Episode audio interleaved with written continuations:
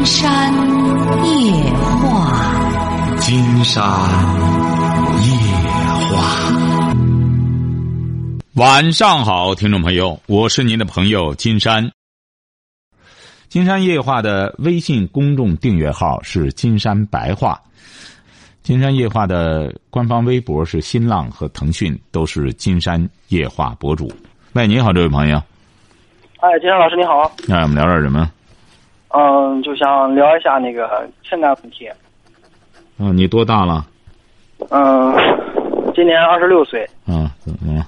嗯，然后那个，呃，两年两年前呢，然后我参加工作。还是说普通话，小伙子，最好还是说普通话啊。啊，两年前参加工作，然后那个，呃，一个大一个同事大姐呢，给我介绍了一个女朋友。哦，您是什么文化呢？嗯。本科毕业。啊，本科哈，对对对，说吧啊，啊，就相当于是谈了两年的网恋。啊，跟我这个女朋友就是怎么？不是不是不是您那个别人给你介绍的吗？怎么还谈了两年的网恋呢？呃，因为他两个是同一个地方的朋友，同一个地方的，然后呢，给我交这个女朋友呢，她是劳务输出到日本，然后打了三年哦，也就是说，他给你介绍的这个女友。一直在日本。对对对，他在日本干嘛呢？就是劳务输出嘛，做食品加工这份工作。啊，在日本劳务输出哈。对对对。嗯。然后那个是一三年去的，到一六年年底，就是去年的年二十三回回的回的山东，然后我和这个同事呢去接他。然后这两年期间谈朋友期间一直瞒在家里，没没敢给家里说。谁没敢敢给家里说？我没敢跟家里说。为什么呢？我怕家里就反对嘛。为什么反对呢？她一个女孩儿，她回来，她一直和你谈恋爱，为什么你家里会反对她呢？嗯，就觉得这两年也见不到人，虚无缥缈的。啊，您对着话筒讲话，对着话筒。刚才声音挺清晰，你不要弄得声音又不清楚了。那个就觉得两年见不到人，整天就是不能在一块儿，就是两个人的感情肯定说是在网恋当中，就是给对方展现的是最好的一面。哦，他给你展现的什么？不是他给你展现的最好的一面是什么？就是，嗯，挺疼人的。他怎么疼人呢？他在个日本，恐怕劳务输出，在那食品加工，他会很忙很辛苦吧？很忙很辛苦，前两年确实挺挺辛苦的，就是后一年，后一年的时候，就是相对来说时间将会宽松一些，因为工作不是特别忙了。啊，这一块儿，他这算是已经合同满了，回来了。对，合同满了，回来了。啊。嗯，然后。这两年一直没敢，我我这边一直没敢跟家里说，怕家里反对嘛。因为当时那个同事给我介绍他的时候，我是大学刚毕业，然后在大学谈的那个女朋友已经分手了，心情也是在处在低谷，然后也没想那么多，就说谈就谈吧。然后毕竟是刚参加工作，然后这边工作也挺忙的。就没有时间去在现实生活中去找女朋友这一块儿，就是我们两个一直在就是通过网络进行进行沟通，进行交流，然后时间长了彼此有感情了，嗯，年二十三回来以后，然后就是我们第一次见面，啊，一直到现在就是在一起的时间不超过十天，见面不超过不超过十次吧，也就是说。那个家里人知道我是在外边谈的朋友，但是不知道是是这么个情况。然后，呃，我年初六去他家看的他的父母，然后初八他来我这边看的我的父母。家里就认就认为我们是谈了两年多了，就想催我们订婚。嗯，但是因为两我们两个人是两个不同的区域地域，可能有习俗上的差异。他那边定金是八万八，我们这边定金是一万一到一万七，就是双方，呃，我我老老人这边就觉着接受不了那么高，然后那边呢也是咬着，呃，就是不能降，就因为这个事情，就说，嗯，致使自己工作呀、学习啊这一块就。感到挺抑郁的。早上起来这两天基本都是五点多醒，一直到上班的时间七点多，一直是在就是脑子里一直充斥着这个问题。家里人知道这个情况以后也也挺反对的，就说原来挺好的一个孩子，怎么学会撒谎了，不诚实了？你是哪个省的？你是山东的，山东的，他是哪个省的？他也是山东，他是山东济宁那边的。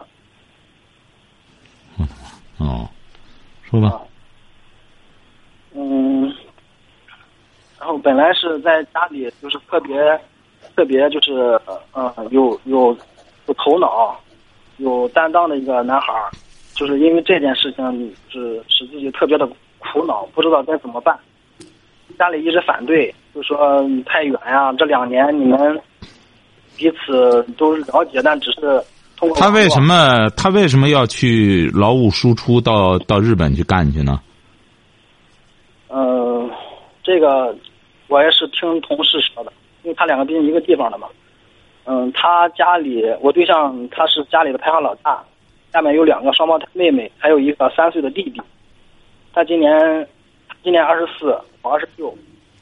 也就是说，他挣的钱都养他的家了。应该是这个意思。他当时出国为什么出国呢？就说是好像是那边生他弟弟的时候不允许，当地政府不允许，然后罚了三十万块钱，家里没钱，然后他因为他那边流行劳务输出嘛，就去国外打工这一块儿吧，嗯啊，然后就出去了。嗯，也就是说，是他在出去一年以后，我们两个彼此交流交往，他是什么文化？小初中文化吧，应该是。他应该是小学吧？嗯，他给我说的是初中文化，哦，啊。但你现在你现在做什么工作？谁？你呀、我现在做销售，销售这一块儿，就是在卖场里卖场管理。你是学的什么专业？大学的呀？我学的是教育学，你是山东什么地方的？我是山东德州的。嗯，因为确实是参加工作这两年时间确实挺紧的，平时下班的话也就是九点多、十点多这一块儿才下班。嗯，确实平时也挺忙，现实生活中也没有抽不出时间去搞对象、谈处处对象这一块儿。然后我就觉着在网上，嗯，也是听那同事说这姑娘挺好，善待家里老人什么的。嗯、我觉着只要对老人好，两个人同意了，基本问题就不。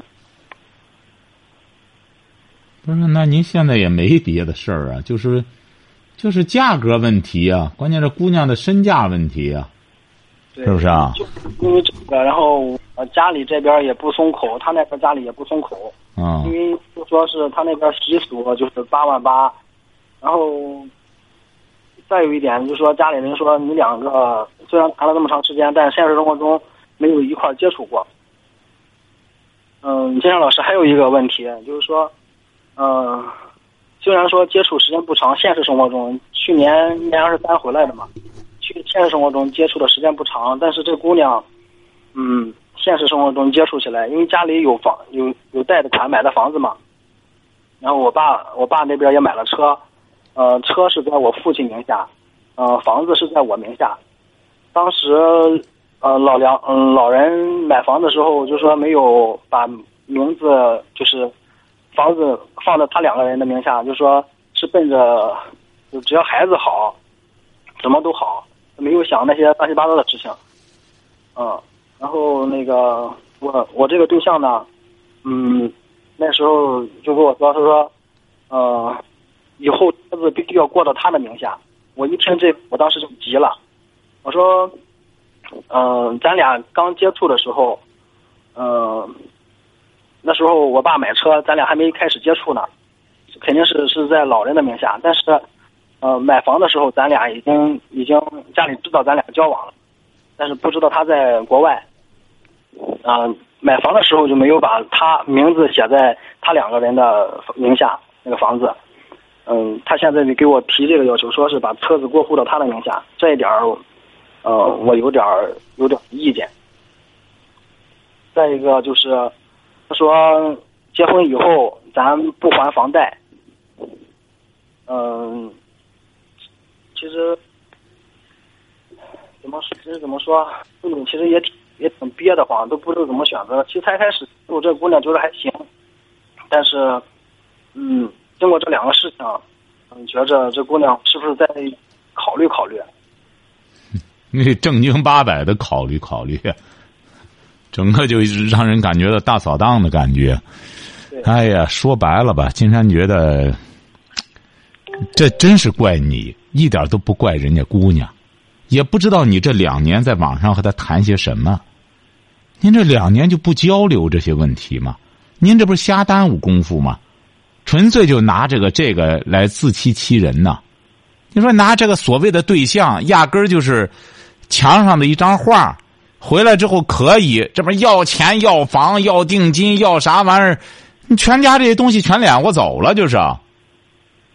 你说您家还有什么？您爸妈给你买的房子贷款不交，还得让你爸妈交，车都得过他名下，房子过他名下，定金这接近十万块钱。您说您这，金山觉得您您这恐怕以后包袱还大着呢，人家后头还有小兄弟，整个结婚这一套都得你俩担着。金山都在想，你能担得起来吗？这一套？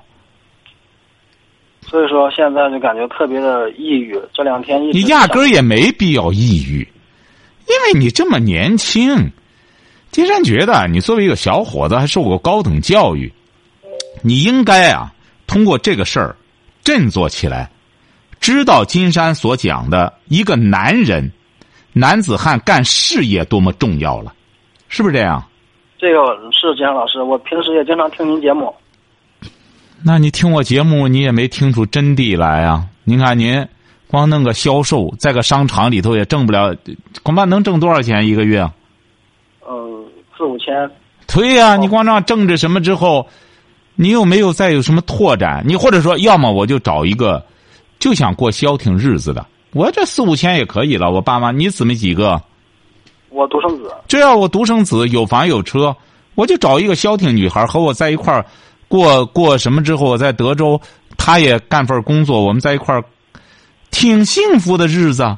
你为什么回过头来非要找这么一个女孩？你不能怪人家，人家就胃口大，来了之后就要房要车要要钱。这两点也没敢给家里说，我怕家里不是给家里说的问题。你不是小孩了，你就有头脑，是不是？对。那你本身这根本就没法接受，这足以说明，这个女孩子压根儿没把你放眼里。你一个大学毕业生和他一个这这样在日本务工人员和谈两年，居然没有改变他的观念。你说你怎么和他谈谈恋爱去？你也听金山的节目，金山说谈对象主要得谈三观，你观念价值观不一样，在一块儿怎么待呀？金山还以为说这八万块钱好办，那两边都遵从一下习俗，弄个折这对半儿。哎，你这玩意儿后边要车要房，这边什么都要，你这这已经是缺钱缺的，人家这边就是缺钱，说白了。对，我觉得。我觉得当时我们两个还谈，我说那边做出让步，我这边也做出让步。你这个没得谈了，大头在后边呢，房子车全得过户，这八万多块钱算啥事儿？嗯，我把那个他家那边的具体情况给家里老人一说，老人直摇头，他说没想，就是就真没想到我能满两年，而且对方还是这也没关系，满两年，你不是今年才二十六吗？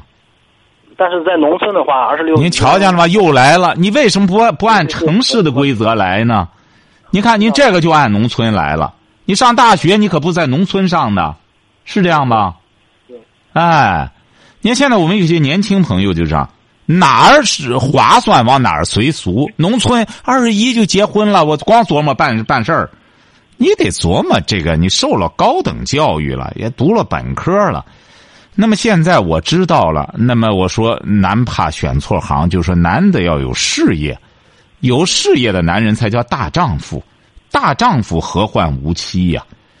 不是个大丈夫，找个女人，整天说白了和袜子似的，弄来弄去的，在个鞋里塞着，你多难受。其实我也考虑过以后，就是说，您这个连以后根本就甭考虑，你没以后，那我两个就不处了。谈不上处不处的问题，处可以，很简单，接受我的观念。我一个大学毕业生，我这个，但是话说回来了，我觉得你较不过劲，为什么呢？人家家里就是这个大闺女，再就是他有些家庭的确这个老大是女孩的时候啊，他有着一种母性心态，就觉得我要拯救我这个家庭，我做出牺牲，我们这一家人就都获救了。你这个你没办法。人家这这以拯救家庭为使命，不能说人家这闺女不好。这个女孩子是个好闺女，但是她怎么着呢？她没找准对象。你要她找一个真是家里说白趁钱儿的话，她这点条件算什么？是不是啊？行，弄个房子就写上她名吧，写上她名，咱干什么之后啊？不就你只要看人行就行。但是一般情况下，像这种步骤的，最终女孩子。就这个女孩子，尽管是个好女孩，她最终也不会稀罕这个人的。就是她最终现在爱你，她也不会稀罕你的。为什么呢？你知道吗？因为，哎，因为这个女孩的价值取向不是人，是钱。她要用钱来拯救她全家。当她全家一旦翻身的时候，她小瞧的就是你，她就看不起你了，晓得吧？哎，这就说这个人就是这样。为什么我们说这个穷汉乍富不能说这不是个贬义的，不是贬义的，人都是这样。当这个人一旦由穷变富之后，他主要一种心态的转变，他要完不成之后，他就是穷汉乍富，就是暴发户，就是土财主，就会为富不仁。其实我们现在最重最重要的转变的是一种心态。你看这个小姑娘，她最终真要觉得自个儿翻身之后，他会蔑蔑藐视你。他一看你算什么呀？我那时候说白了，初中毕业，我干什么着，我就能配得上你。现在我是谁了？现在我是老大大姐大了，你配不上我。最终你还是挨欺负这个对象，晓得吧？晓得。哎，最终你是两个人在一块儿，本来不想伤害。你看这小姑娘说，她本来不想伤害你。最终只能伤害你，为什么呢？他面对弱者，他为什么不伤害呢？你这么弱，你的弱表现在哪里啊？你知道吗？我们随便聊。你知道你的弱表现在哪里吗？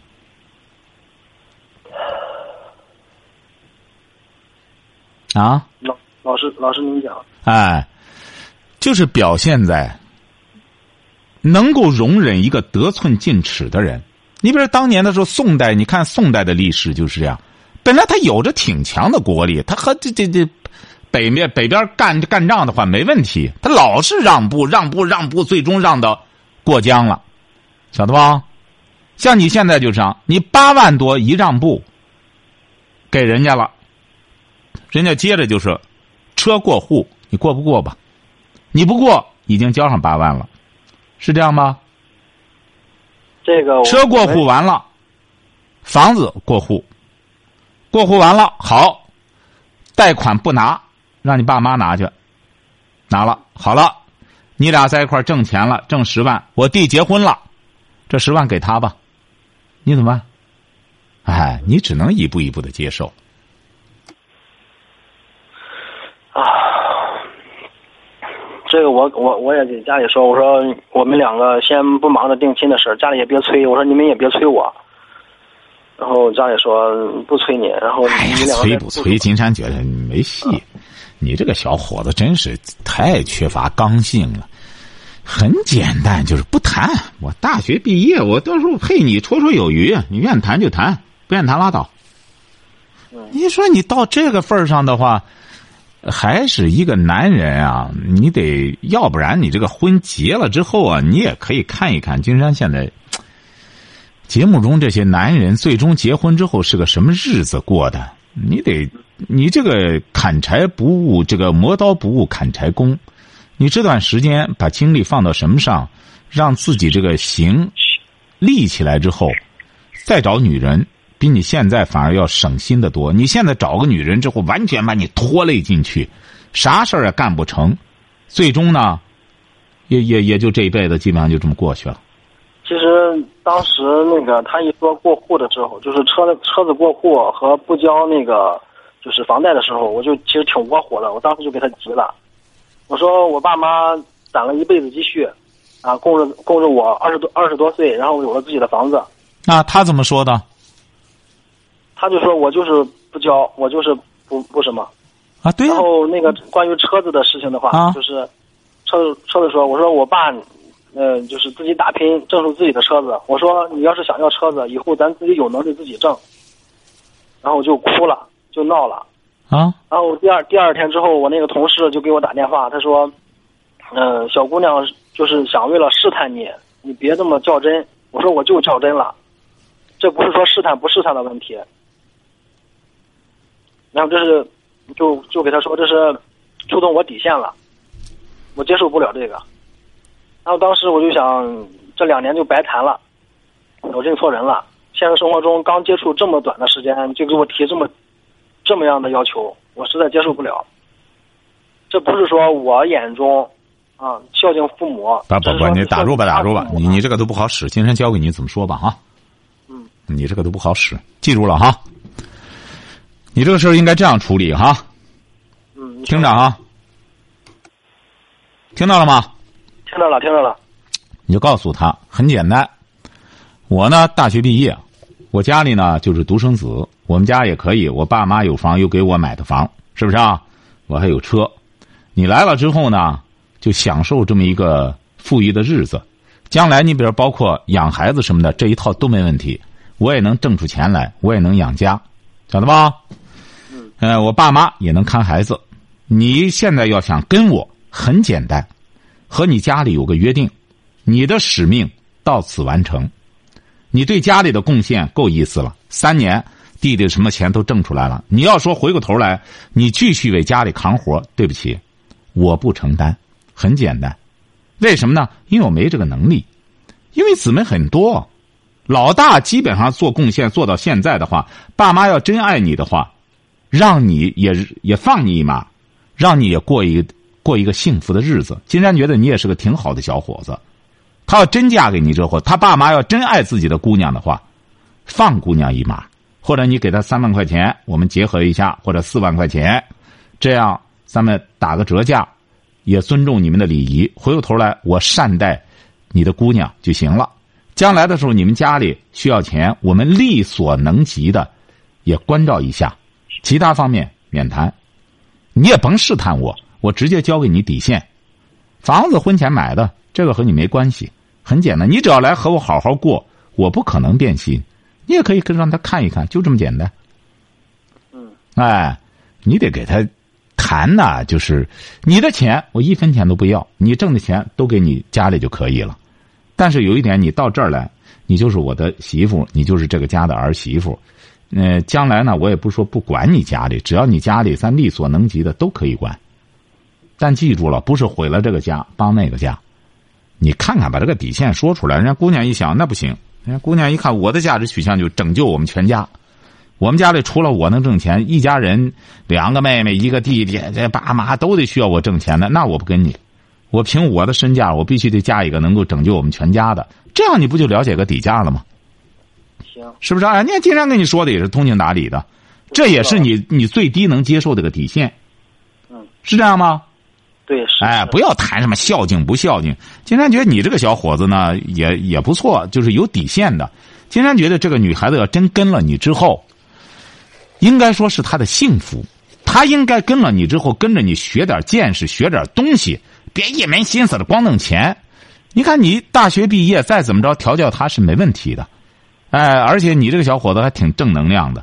金山觉得很简单，就是给他讲了这个，愿意处我们就处下去，你别老后悔这两年怎么着，两年你亏什么？两年你也开始初学乍练的，你刚毕业这个学生，你谈恋爱这个东西，这分手才能牵手啊！